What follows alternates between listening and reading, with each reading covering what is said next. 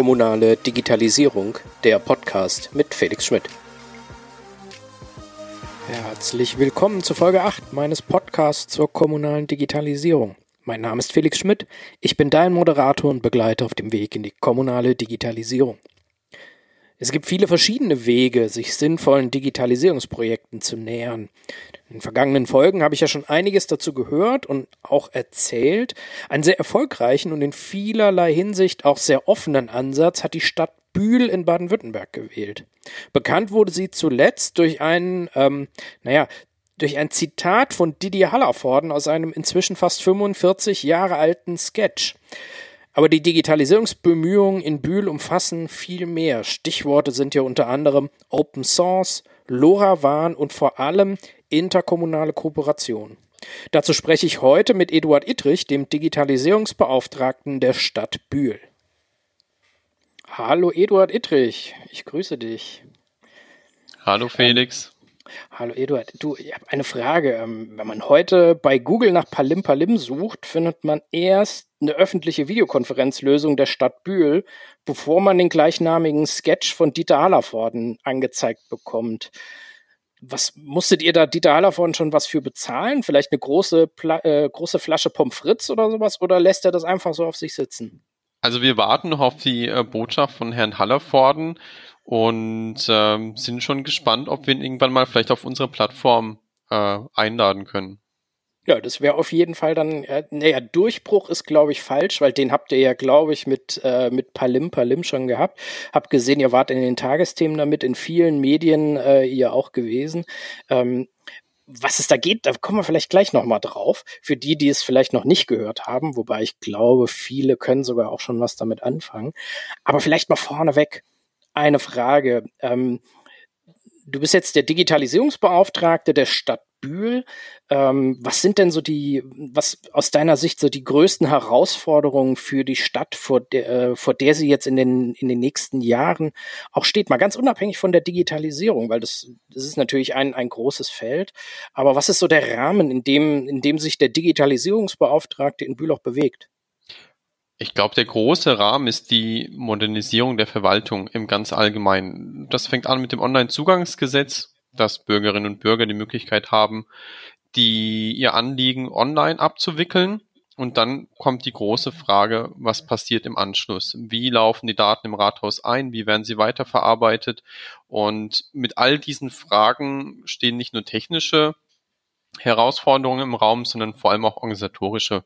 Und ich glaube, in diesem großen Ganzen, wie modernisieren wir die Verwaltung in den kommenden Jahren mit digitalen Möglichkeiten, vor der stehen wir und nicht nur wir, sondern alle anderen Kommunen und Behörden auch.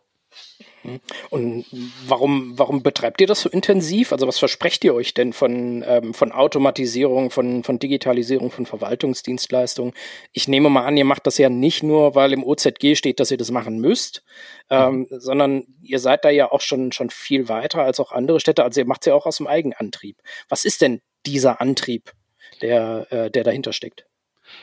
Ja, wir möchten insbesondere der Stadtgesellschaft digitale Teilhabe ermöglichen. Das fängt an mit Online-Formularen, geht aber weiter hin zu digitalen Angeboten wie unser Palim Palim während der Corona-Zeit eine Möglichkeit, um sich virtuell zu treffen, aber auch mit LoRaWAN beispielsweise als Möglichkeit, das Internet der Dinge ähm, mitzuerleben, mitzugestalten und daran teilhaben zu können, ohne jetzt ähm, horrende Gebühren für einen großen äh, Dienstleister auch zahlen zu müssen als Privatperson sondern hier schaffen wir als Kommune ein Angebot an die Stadtgesellschaft, mit der sie dann an der digitalen Welt teilhaben kann. Und das ist so unsere Motivation. Mhm. Jetzt, jetzt hast du inzwischen ja auch schon Palim Palim äh, genannt. Mhm. Ähm, für diejenigen, die das noch nicht kennen, ähm, um was handelt es sich denn dabei? Palim Palim ist eine Videokonferenzplattform auf der Open Source Software Jitsi Meet aufbauend. Einige kennen es vielleicht auch schon. Und wir haben das Ganze auf unsere kommunalen Bedürfnisse angepasst, betreiben das Ganze mittlerweile auch in einem relativ großen, äh, hochskalierten Umfeld und auch mit anderen Kommunen gemeinsam. Das heißt, wir haben hier eine kommunale Videokonferenzplattform, die für die Bürgerinnen und Bürger offen steht. Man besucht die Seite, gibt einen Konferenzraumnamen ein und kann sich mit seinem Verein, seinem Freundeskreis oder auch mit der Verwaltung treffen zum virtuellen Gespräch. Und nutzt ihr das nur, um, um Medien zu zeigen, es funktioniert? Oder entsteht da auch in der Tat ein, ähm, ein Nutzen für die Leute? Also merkt ihr auch wirklich über, mhm. über die Server, ähm, dass das auch wirklich nachgefragt wird? Genau, ganz wichtig war uns äh, auch die Auslastung dieses Dienstes, auch die Nutzung äh, zu erheben, denn nichts ist so schlimm wie ein ähm, digitales Angebot, was nicht evaluiert wird. Ähm, hier haben wir besonders, besonderen Wert drauf gelegt. Wir beobachten die Zahlen. Es wird genutzt. Wir merken auch seit November wieder sehr intensiv, so dass wir die Kapazitäten auch nochmal erhöhen mussten. Und gleichzeitig hatten wir durch die vorhandene Infrastruktur die Möglichkeit, unsere verschiedenen kommunalen Angebote digital anzubieten, sei es äh, Fortbildungskurse im Rahmen der Senioren- und Frauenakademie, aber auch Kulturveranstaltungen, verschiedene Initiativen der Stadt und letztendlich auch die verschiedenen Vereine und auch insgesamt kulturellen Angebote in der Stadt werden plötzlich digital angeboten, weil aus der Stadtgesellschaft heraus wiederum eine Bewegung entstanden ist. Die Plattform war vorhanden, es bietet einen niederschwelligen Zugang und so haben immer mehr Vereine angefangen, Vereinssitzungen digital anzubieten und damit das kulturelle Leben aufrechtzuerhalten. Mhm. Also viele Kommunen, nicht nur in, in Baden-Württemberg oder, oder Rheinland-Pfalz, nutzen ja ganz unterschiedliche Videokonferenzlösungen, aber die wenigsten, meine Erfahrungen, nutzen, nutzen Jitsi, also an, oder ein anderes äh, Open Source Modell, das es da gibt. Warum habt ihr euch dafür entschieden, an der Stelle jetzt nicht die Klassiker wie, wie MS Teams ähm, äh, oder Zoom oder WebEx zu nutzen. Wie seid ihr da gekommen zu sagen, nee, für uns ist äh, Jitsi als selbstgehostete Lösung ähm, genau das Richtige? Wir hatten den Anspruch, dass diese Lösung so einfach wie möglich zu benutzen ist. Und insbesondere soll die Stadtgesellschaft auch die Möglichkeit haben, eigene Konferenzen anzubieten. Mit den großen Klassikern, WebEx, MS Teams etc. kann die Verwaltung Konferenzen aufschalten, indem sie einen kostenpflichtigen Account bei den jeweiligen Firmen dann auch bezieht und dann der Stadtgesellschaft zur Verfügung stellen. Aber die Stadtgesellschaft hat nicht die Möglichkeit zu sagen, heute Abend für Einsitzung 20 Uhr, da treffen wir uns alle in diesem Raum. Dazu würde es dann wiederum einen kostenpflichtigen Account benötigen. Und durch die Implementierung einer Open Source Software mit einem einfachen offenen Zugang hat die Stadtgesellschaft die Möglichkeit zu sagen, wir öffnen auf der kommunalen Jitsi Plattform einen Raum und treffen uns zu einer vereinbarten Uhrzeit. Also wir geben der Stadtgesellschaft ein Tool an die Hand, das sie offen und kostenfrei nutzen können. Hm, also da ist jetzt Palim Palim jetzt ein Beispiel für, für eine Open Source Anwendung ähm, in der Stadt.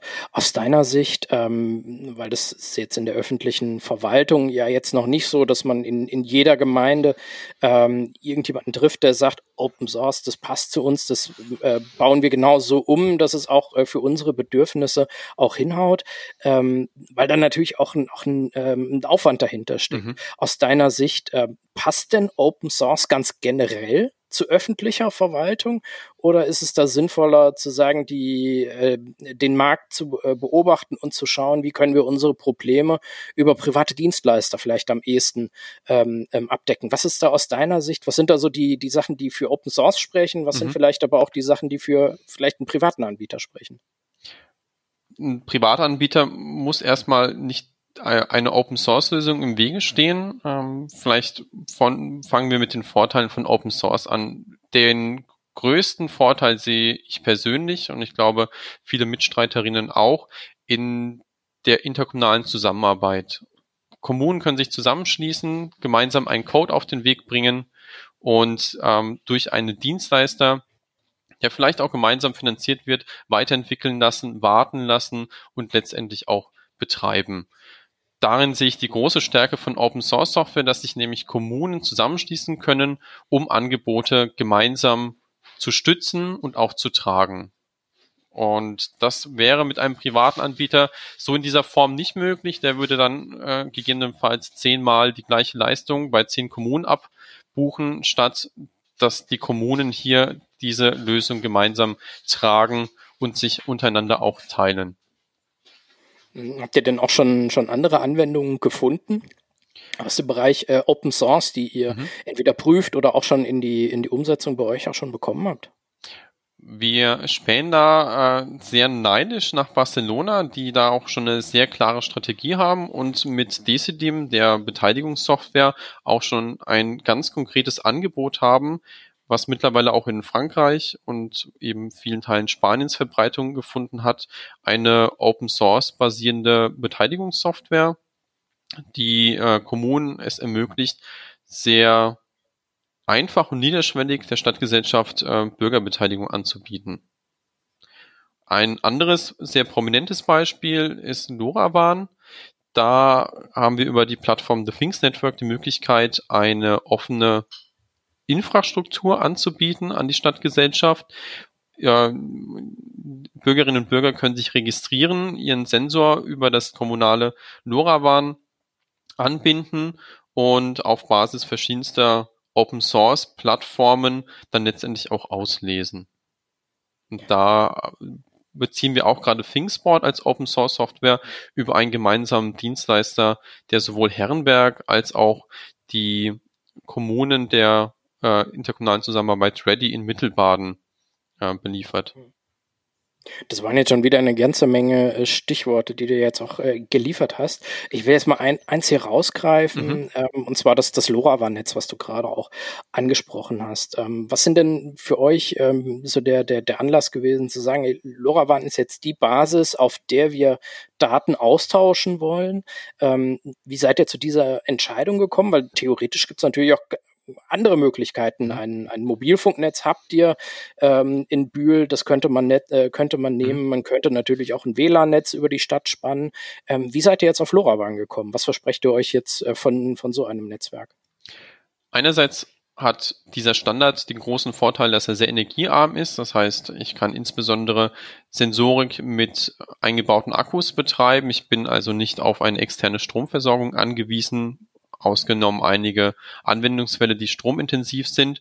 Und andererseits, und hier sehe ich auch einen sehr großen Vorteil von LoRaWAN, ist, dass die Kommunen die Infrastruktur selbst aufbauen können. Das heißt, man hat hier keine Abhängigkeit zu den großen Mobilfunkkonzernen, die das Netz eher entsprechend ihre eigenen Strategie ausbauen und nicht vielleicht dort, wo der Bedarf der Kommunen ist, sondern hier können wir als Kommune die Gateways, das heißt die Verbindungsknoten der Sensoren dort anbringen, wo sie auch wirklich benötigt werden und haben die Infrastruktur letztendlich auch selbst in der Hand.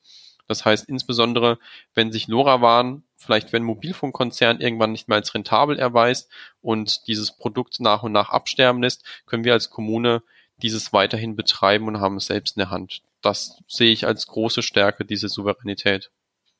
Ein eigenes Netz aufzubauen, ein eigenes Netz zu betreiben, ähm, auch wenn Bühl jetzt keine, keine Großstadt im, ähm, äh, äh auch im baden-württembergischen äh, Standard jetzt ist, aber ist es nicht für eine, für eine Kommune schon ganz schön heftig, so etwas zu betreiben?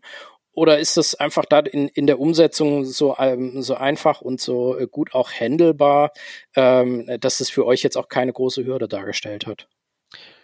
Da bauen wir auf dem weltweiten Gemeinschaftsprojekt The Things Network auf. Das heißt, die Gateways werden an einen zentralen Server angeschlossen, der von The Things Industries aus Holland betrieben wird. Und über diese, diese Architektur lassen sich für Kommunen sehr einfach Gateways auf den Weg bringen. Das heißt, die werden entsprechend konfiguriert in The Things Network, äh, angelegt und dann ist die Infrastruktur schon erweitert. Das heißt, wir bauen das hier nicht komplett auf, sondern wir erweitern besser gesagt ein weltweites Internet der Dinge auf Basis von The Things Network und haben hier natürlich auch Unterstützung durch einen Dienstleister. Und die, die notwendigen Antennen aufzustellen, ähm, und auch richtig zu platzieren. War das ein Aufwand, der euch, äh, der euch auch ein paar schlaflose Nächte brachte? Oder war das auch so trivial, wie du jetzt auch beschrieben hast an der Stelle, wie ihr auch mit dem, was aus diesem LoRaWAN auch entstehen kann, ähm, wie du das beschrieben hast? Oder wie kann, wie kann man sich das vorstellen, mhm. wenn man jetzt als Kommune selber vor der, davor steht, zu sagen, wir bauen jetzt ein eigenes Netz auf? Mhm. Es gibt zwei Möglichkeiten. Entweder ich statte diese Gateways mit SIM-Karten aus. Das war für uns äh, die Lösung, die wir gewählt haben, weil wir hier nicht noch zusätzliche Netzwerkkabel äh, in die Türme der verschiedenen Rathäuser hochziehen müssen. Die Alternative wäre eben, die Infrastruktur so aufzubauen, dass wir beispielsweise dorthin gehen, wo bereits Netzwerk vorhanden ist. Wir haben uns eben für die Mobilfunkvariante entschieden, weil wir da sehr unabhängig bleiben. Wir können ähm, sehr hoch auf die Rathaustürme beispielsweise oder auf die Burg Windeck hier bei uns in Bühl und haben damit eigentlich mit wenigen Gateways schon eine sehr gute Ausleuchtung, Ausleuchtung des Stadtgebietes und das Ganze ohne infrastrukturelle Maßnahmen ergreifen zu müssen. Das heißt, ich schraube dieses Gateway einfach nur an einen möglichst hohen Platz, dort, wo ich gegebenenfalls LTE-Empfang habe und schon habe ich mein Netz erweitert um einen sehr großen Radius. Und was, was kann man sich da genau darunter vorstellen unter sehr großer Radius? Also was muss man als Kommune jetzt mal, ähm, mal abgesehen, man liegt irgendwo im Mittelgebirge, mhm. ähm, was muss man an dieser Stelle so grob für, für Kennzahlen kennen, um auch selber einschätzen zu können, wie groß der Aufwand ähm, bei mir vor Ort jetzt mhm. wäre, um so etwas auch aufzubauen? Es kommt natürlich immer auf die Anwendung drauf an.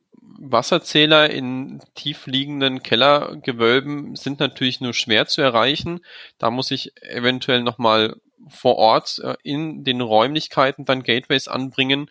Aber wenn es darum geht, Mülltonnen auszulesen, Personenzähler im Straßengebiet zu verteilen oder aber auch Alarmknöpfe für die Mitarbeitenden zur Verfügung zu stellen, die oberhalb des Erdreiches liegen, da reichen schon zwei bis drei gut platzierte Gateways, äh, gegebenenfalls auf Rathaus, Rathaustürmern oder eben möglichst hoch. Mhm. Also das klingt jetzt in der Tat nicht nach einem äh, äh, riesig gigantischen Aufwand, vor dem man da als Kommune auch stehen würde. Ich sage es immer wieder, LoRaWAN ist eigentlich der niederschwelligste und einfachste Zugang zur Smart City.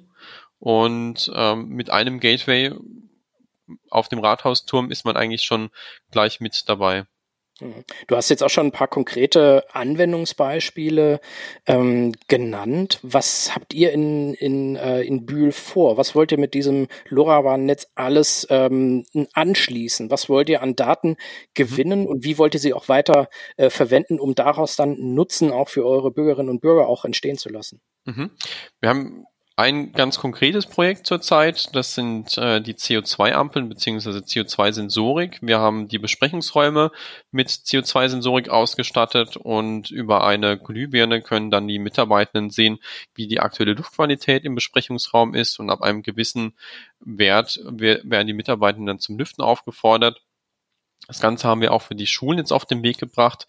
Das heißt, durch ähm, einfache CO2-Sensorik haben die Schulen jetzt eine Möglichkeit, bedarfsgerecht und effizient zu lüften.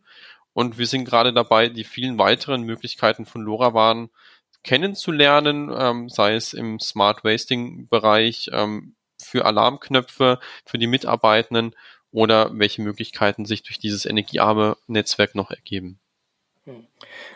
Du hast jetzt gerade zum Beispiel CO2-Ampeln für eure Besprechungsräume, auch für die Schulen mhm. angesprochen. Mhm. Ich habe gesehen, ihr seid da jetzt nicht den Weg gegangen und habt eine europaweite Ausschreibung für CO2-Ampeln gemacht, ähm, seid dann in die Beschaffung gegangen und äh, irgendwann nach ein paar Monaten konnten sie installiert werden, äh, sondern das ging ja scheinbar äh, sehr viel schneller. Ähm, mhm. Wie habt ihr das ermöglicht. Jetzt gerade bei Schulen brennt es ja gerade das Thema. Ähm, wie habt ihr das so schnell hin, äh, auf die Beine stellen können, dass jetzt im Prinzip die, die CO2-Ampeln in den Schulen im Prinzip jetzt bereitstehen können? Da haben wir auf das Projekt IoT 2 Werkstatt des Umweltcampus Birkenfeld aufgebaut. Die haben den Octopus auf den Weg gebracht, eine Platine für den MINT-Unterricht an Schulen, mit der es sehr einfach ist, Schülerinnen und Schüler Smart und IoT-Lösungen näher zu bringen. Und ähm, der Herr Burger von der IoT-2-Werkstatt hat die CO2-Ampel auf den Weg gebracht, aufbauend auf seiner Platine. Wir sind dann dazu übergegangen, diese Platine für die Schulen zu beschaffen ähm, und bauen auf seine Anleitung auf, mit denen dann die Lehrkräfte zusammen mit den Schülerinnen und Schülern diese CO2-Ampeln zusammenbauen werden. Das heißt, wir haben die Einzelteile besorgt auf Basis einer sehr guten Anleitung und haben den Schulen die Möglichkeit gegeben, ihre CO2-Ampeln selbstständig herzustellen mit den Schülerinnen und Schülern gemeinsam. Das heißt, die sind jetzt auch in der Lage, äh, sozusagen aus der Not eine Tugend zu machen, wenn ich das richtig verstanden habe, und lernen jetzt nicht nur etwas über Pandemie, sondern auch über Pandemiebekämpfung mhm. und sogar noch etwas über Technik. Genau, ähm, die Schülerinnen und Schüler haben die Möglichkeit einerseits Elektrotechnik kennenzulernen. Wie wird eine Platine zusammengelötet? Wie werden die Einzelteile draufgesteckt? Was äh, versteckt sich dahinter. Dann geht es über zur Programmierung des Mikroprozessors. Da gibt es äh, glücklicherweise eine sehr einfach zu bedienende Oberfläche, ADU-Block, die von der IoT2-Werkstatt auch entsprechend angepasst wurde. Die Schülerinnen und Schüler können mit einfachen Blöcken dann die CO2-Ampel programmieren. Und natürlich, und da sehe ich die größte Stärke in der Ausrichtung dieses Projekts, die Platinen können in einer fernen Zukunft auch für andere Experimente benutzt werden, beispielsweise um die Bodenfeuchtigkeit der Zimmerpflanze zu messen und die über die Zeit hinweg zu beobachten, die Luftqualität im Stadtgebiet zu messen, die Lautstärke in den äh, Straßengebieten zu messen. Also die Schulen haben hier die Möglichkeit, über diese Platine auf Basis der offenen und vorhandenen LoRaWAN-Infrastruktur ganz einfache IoT-Projekte in den Schulen kennenzulernen und ähm, zu begleiten. Also es ist ja im Prinzip eine Form von, von Teilhabe in mhm. diesem Bereich der digitalen Transformation. Du hast vorhin auch schon beschrieben, ihr schaut so ein bisschen nach Barcelona ähm, beim Thema Bürger, äh, Bürgerinnenbeteiligung. Ähm, hast auch das äh, Tool Decidim angesprochen. Mhm. Habt ihr denn schon einen Plan, ähm, wie ihr bei der weiteren Entwicklung von Bühl zur, zur Smart City, wie ihr da die Bürgerinnen und Bürger auch beteiligen wollt? Habt ihr da schon Ideen, wie ihr das machen wollt? Und welche Rolle spielt da zum Beispiel auch dieses Tool, äh, Decidim, das du vorhin auch genannt hast? Wir spielen eben aktuell mit dem Gedanken, so eine Online-Beteiligungsplattform auf den Weg zu bringen. Aber zunächst müssen wir die technischen Grundlagen hier schaffen. Es gibt leider noch keine gute Übersetzung von DSDM in die deutsche Sprache. Ich sehe ab und zu in die Schweiz rüber. Dort wird DSDM bereits pilothaft in einer Kommune eingesetzt. Wir suchen aktuell eben noch nach einer Möglichkeit, DSDM ins Hochdeutsche übersetzen zu lassen und spielen hier beispielsweise auch mit dem Gedanken einer Crowdfunding-Kampagne. Das heißt, wir sammeln äh, auf Basis äh, einer Crowdfunding-Kampagne Gelder, um diese Plattform, die auf offene Software basiert, übersetzen zu lassen und damit auch das digitale Gemeingut zu stärken und letztendlich auch einen deutschen Ableger aufbauen zu können.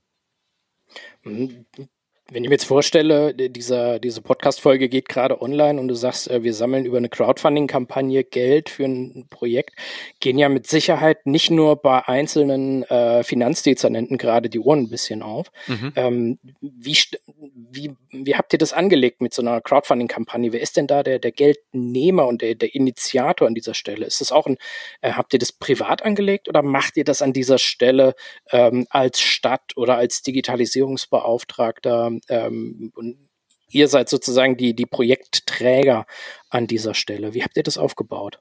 Was ist da auch eure Rolle als, als mhm. äh, öffentliche Einrichtung?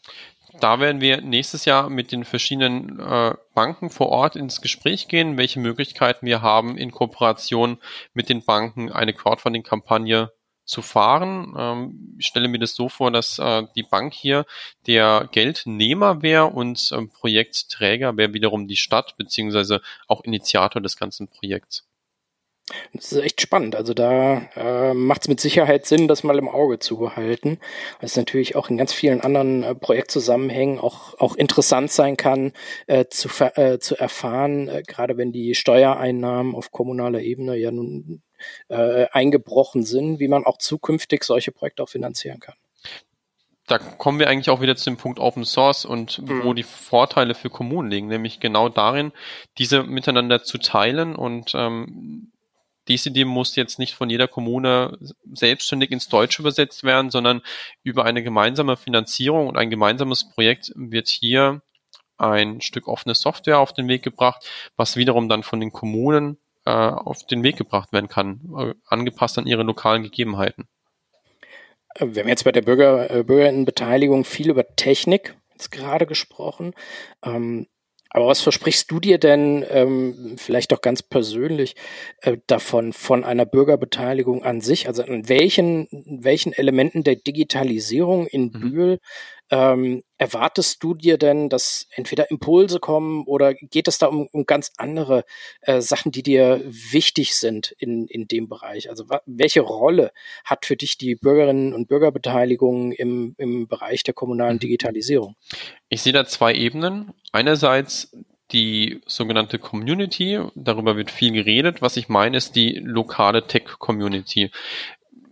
Bühl äh, als ähm, große Kreisstadt ist vielleicht hier ein schlechtes Beispiel, aber wenn man jetzt nach Karlsruhe, Ulm etc. schaut, gibt es schon eine sehr starke Technikszene vor Ort, ähm, die auch sehr daran interessiert ist, tatsächlich, was ich in vielen Gesprächen auch schon kennengelernt habe, mit den kommunalen Verwaltungen vor Ort zusammenzuarbeiten. Und es gibt auch in einigen Städten bereits schon sehr vorbildliche Kooperationen. Hier verspreche ich mir durch eine lokale Beteiligung in Bühl auch eine gewisse Technikszene zu aktivieren, die dann gemeinsam mit der Stadt Bühl als ähm, Verwaltung dann digitale Angebote weiterdenkt und auch hier als Impulsgeber fungiert. Andererseits erhoffe ich mir durch eine Bürgerinnenbeteiligung auch tatsächlich zu erfahren, was die Menschen wirklich brauchen. Mit Palim Palim haben wir ein Beispiel. Ähm, wir haben einfach Glück gehabt. Wir haben ein ganz konkretes Problem gehabt und der Stadtgesellschaft eine Möglichkeit gegeben, dieses Problem zu lösen, nämlich äh, die Kontaktbeschränkung und die Bevölkerung hatte die Möglichkeit, sich digital zu treffen. Aber mich interessiert vielmehr, welche Angebote werden noch benötigt? Gibt es vielleicht Angebote, die noch fehlen?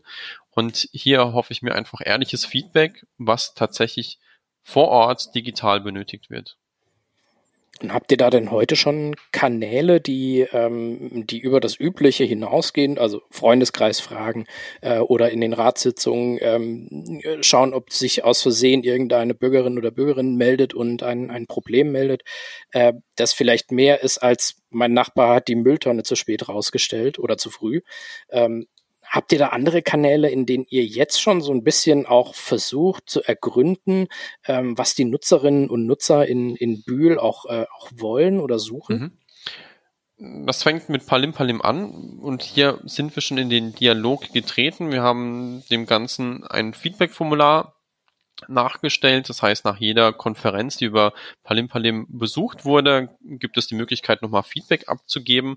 Und ich war tatsächlich erstaunt darüber, wie viel Feedback über unser Formular hier auch zurückkam. Und ähm, die Stadtgesellschaft hat hier tatsächlich großes Interesse daran, dieses Angebot weiter auszubauen, eigene Anregungen vorzutragen.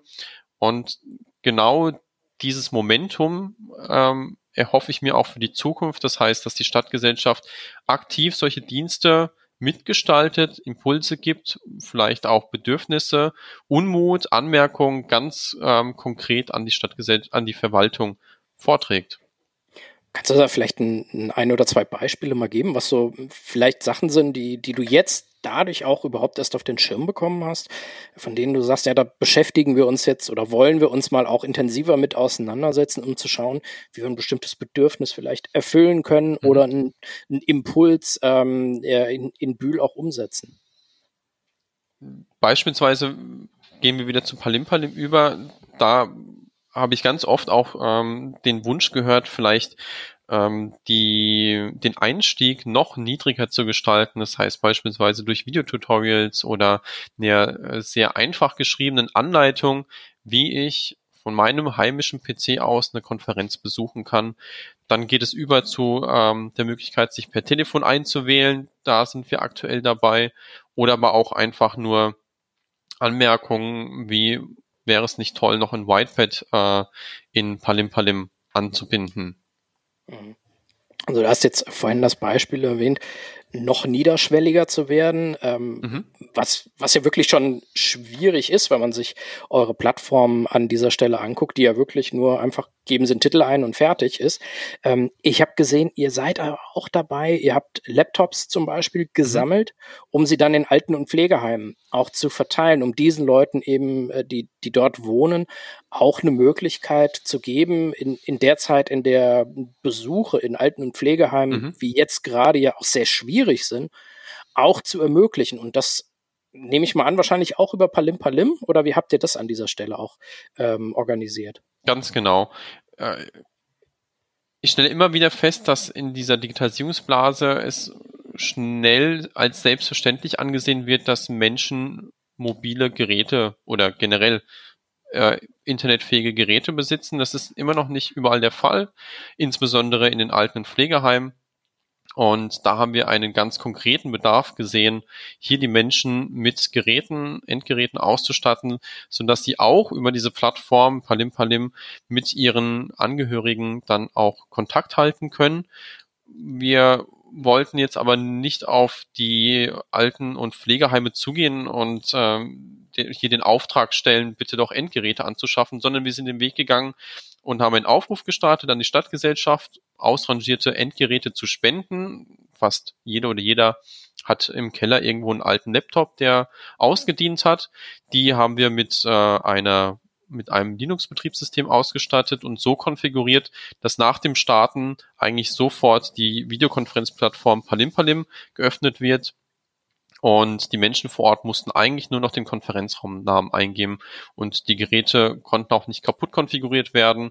Das heißt, wir haben die genau auf diesen Bedarf zugeschnitten und äh, so nochmal eine Möglichkeit gegeben, damit Menschen daran teilhaben können.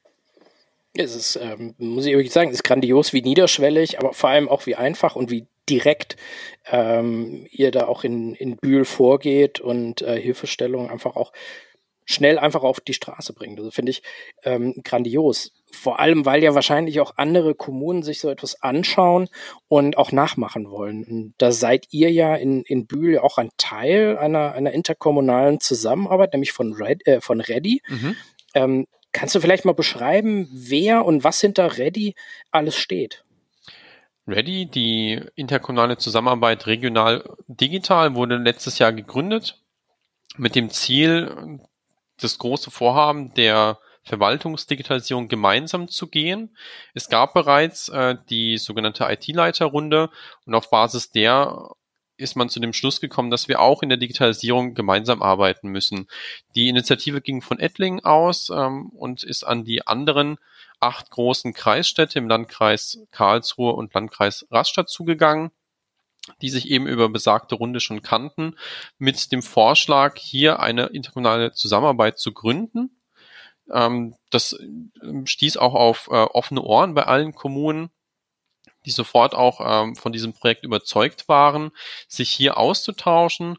Das Ganze würde, wurde über die nächsten Monate äh, und Fachgruppentreffen dann auch professionalisiert. Äh, hier haben wir auch Unterstützung durch einen externen Moderator, der aus meiner Sicht sehr entscheidend für den Erfolg dieses Projektes auch ist. Und ähm, so behandeln wir in verschiedenen Projektgruppen die unterschiedlichen Themen, sei es äh, Sensorik, sei es digitale Bürgerservices, die E-Akte, die E-Rechnung und all das, was die verschiedenen Verwaltungen rumtreibt und auch ähm, einfach als Herausforderung vorhanden ist. Was versprecht ihr euch jetzt, jetzt ganz konkret? Bleiben wir vielleicht mal in einem Bereich. Der ähm, äh, OZG steht ja als mhm. Überschrift über ganz, ganz vielen Herausforderungen, vor denen Verwaltungen stehen, nämlich bis Ende 2021 im Prinzip alle kommunalen Dienstleistungen eben auch online anzubieten. Mhm. Ähm, was versprichst du dir da von einer interkommunalen Zusammenarbeit? Weil letztlich heißt es ja sowieso ähm, einer für alle, habe mhm. ich zumindest jetzt schon ganz oft gelesen. Ähm, was bringt an dieser Stelle noch eine inter, äh, interkommunale Zusammenarbeit? Weil eigentlich läuft's doch wahrscheinlich, oder? Also höre ich zumindest, wenn die entsprechenden Entscheidungsträger auf Bundesebene dazu sprechen. Ich erhoffe mir durch die interkommunale Zusammenarbeit einen einerseits Wissensaustausch, das heißt, jede Kommune muss äh, den gleichen Fehler nicht erneut machen. Wir können hier Best Practices austauschen, wir können auch vorhandene Erfahrungen aufbauen. Vielleicht ist die Kommune in einem Bereich weiter vorne und teilt ihr Wissen dann auch mit den anderen Kommunen, die dann hier nachziehen können. Und ähm, ich sehe die große Stärke darin, dass äh, die verschiedenen Kommunen in ihren Spitzenfeldern jeweils dann einfach in Vorleistung gehen, dieses Wissen mit den anderen teilen und somit dann alle äh, sich gegenseitig nach vorne ziehen, insbesondere im Bereich OZG oder Sensorik, wo wir einfach dann auch Kosten teilen durch ähm, gleichartige Infrastruktur oder gleichartige Dienstleistungen. Du hast beschrieben, dass ähm, ihr in dieser Zusammenarbeit äh, jetzt auch nicht nur einzelne Projekte anschaut, sondern eine ganze Menge auch an Arbeitsgruppen ähm, mhm. gebildet habt, die, die ja teilweise sehr stark, nehme ich mal an, ja dann auch schon in die Fachbereiche der jeweiligen Verwaltung hineinragen. Ähm, wenn da die Kolleginnen und Kollegen in solchen Arbeitskreisen zusammenkommen, sind es ja, nehme ich mal an, korrigiere mich bitte an der Stelle, ähm, oftmals auch solche, die mit der Digitalisierung bis zu diesem Zeitpunkt wahrscheinlich noch nicht so eng tangiert waren. Hast du da auch eine, eine Veränderung festgestellt durch diesen Austausch und durch diese, durch diesen fixierten Blick auf mhm. Digitalisierung? Mhm. Oder ähm, weil ein Eindruck, den ich habe, es ist halt sehr oft von den handelnden Personen abhängig, ob in einer Verwaltung ein Digitalprojekt gelingt oder ob es nicht gelingt. Also schafft man über so eine äh, interkommunale Kooperation es auch vielleicht so ein bisschen einen Mentalitätswechsel auch zu unterstützen, damit es auch nachhaltig auch erfolgreich wird? Ich glaube, der große Vorteil dieser interkommunalen Zusammenarbeit ist auch einfach der für die Mitarbeiter motivierende Faktor. Man stellt sehr schnell fest, man ist mit seinem Problem nicht alleine. Die anderen acht Kommunen haben genau das gleiche Problem, stehen vor der gleichen Herausforderung und ähm, hier trifft man einfach auf Verbündete in den verschiedenen Kommunen, kann sich austauschen über die Sorgen, über die Probleme, über beste Lösungen. Und ich glaube, diese Gruppendynamik, die so eine interkommunale Zusammenarbeit mit sich bringt, ist entscheidend für die Motivation, hier die digitale Transformation zu meistern. Und ich stelle immer wieder fest, je tiefer das dann auch in die Verwaltung durchdringt, desto motivierter sind die Mitarbeitenden auch hier in den Projekten ganz konkret mitzuwirken, sich auszutauschen und letztendlich bauen wir ein sehr, sehr großes Netzwerk auch hier wieder auf über die verschiedenen Fachämter hinweg, ähm, ganz breit äh, in der Region. Aber steckt da nicht auch eine, ein ordentlicher Aufwand dahinter, so etwas zu organisieren, äh, umzusetzen? Also steht das mit dem, mit dem Nutzen, den ihr, ähm, den ihr euch davon versprecht, steht das äh, in, einer, in einer vernünftigen Relation oder sind das jetzt einfach nur zusätzlicher Arbeitskreis, weil wir haben ein Problem identifiziert? Ich sehe hier eine große Herausforderung, diese interkommunale Zusammenarbeit langfristig äh, und aufrecht zu erhalten. Hier haben wir einen externen Moderator mit an Bord, der das sehr gut begleitet, äh, die Menschen immer wieder motiviert, auch antreibt und so letztendlich die interkommunale Zusammenarbeit am Leben erhält. Die Kommunen füllen diese natürlich mit Leben. Und ich sehe allein beispielsweise im Bereich NORA-Waren, äh, in dem wir verstärkt unterwegs sind, ganz konkrete Einsparnisse auch. Beispielsweise, wenn acht ähm, große Kreisstädte beziehungsweise neun hier den gleichen Dienstleister beziehen und ähm, ganz konkrete Vertragsmodalitäten auch aushandeln, dann entsteht nicht nur ein motivierender Faktor durch diese interkommunale Zusammenarbeit, sondern auch ein ganz konkreter finanzieller Faktor, nämlich äh, dass man sich die Kosten für einen Dienstleister hier teilt. Mhm. Du hast jetzt gerade den ähm, zum zweiten Mal de, äh, eure externe Moderation, kann man ja auch gerne mal äh, nennen. Das ist der Carlo Schöll von äh, auch aus, aus Freiburg, ähm, der das ja auch übernommen hat. Ähm, ist das für, für dich der entscheidende Faktor, dass, dass es bei euch im Moment auch funktioniert in der interkommunalen Zusammenarbeit oder gibt es da noch andere wesentliche, wichtige Faktoren, die, äh, die man beachten sollte, wenn man so ein Projekt ähm, mit mehreren Kommunen angeht, um sich gegenseitig in der ähm, Digitalisierung auch zu unterstützen? Ich sehe bei interkommunalen Zusammenarbeit immer die Gefahr, dass die treibenden Kräfte in ihrem Arbeitsalltag vor Ort äh, versinken und nicht mehr die Zeitkapazitäten finden, hier nach außen zu schauen und diesen Austausch am Leben zu erhalten. Und genau hier unterstützt uns eben Carlo, indem er die Leute immer wieder antreibt, ähm, aus der Reserve lockt und ähm, zum gegenseitigen Austausch antreibt. Und natürlich lebt so eine interkommunale Zusammenarbeit aber auch von der Motivation, der Offenheit und der Ehrlichkeit der beteiligten Mitstreiterinnen.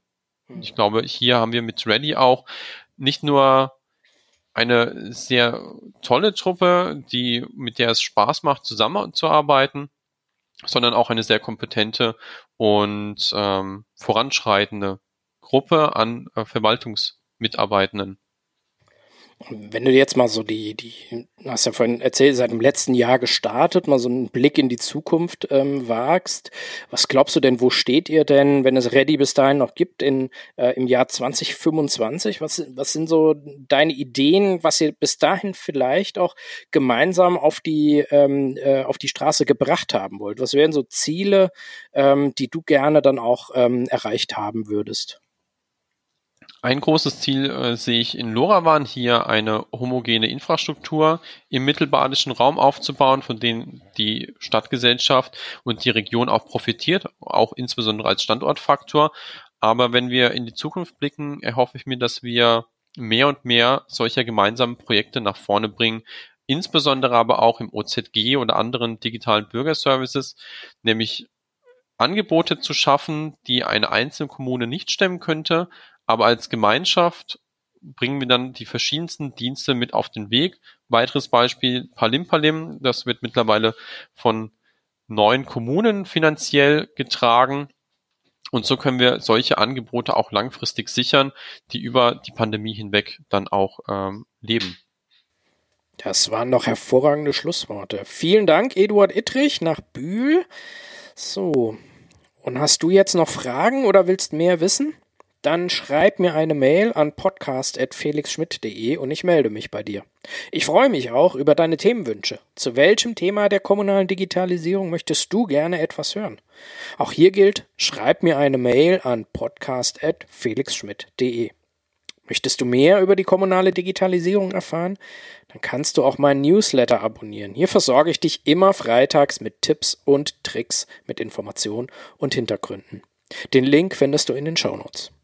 Ich würde mich ja freuen, wenn ihr bei der nächsten Folge dabei bleibt, also den Podcast auch abonniert. Besonders wichtig ist mir da dein Feedback, damit ich von Anfang an über das spreche, was dir auch wirklich wichtig ist.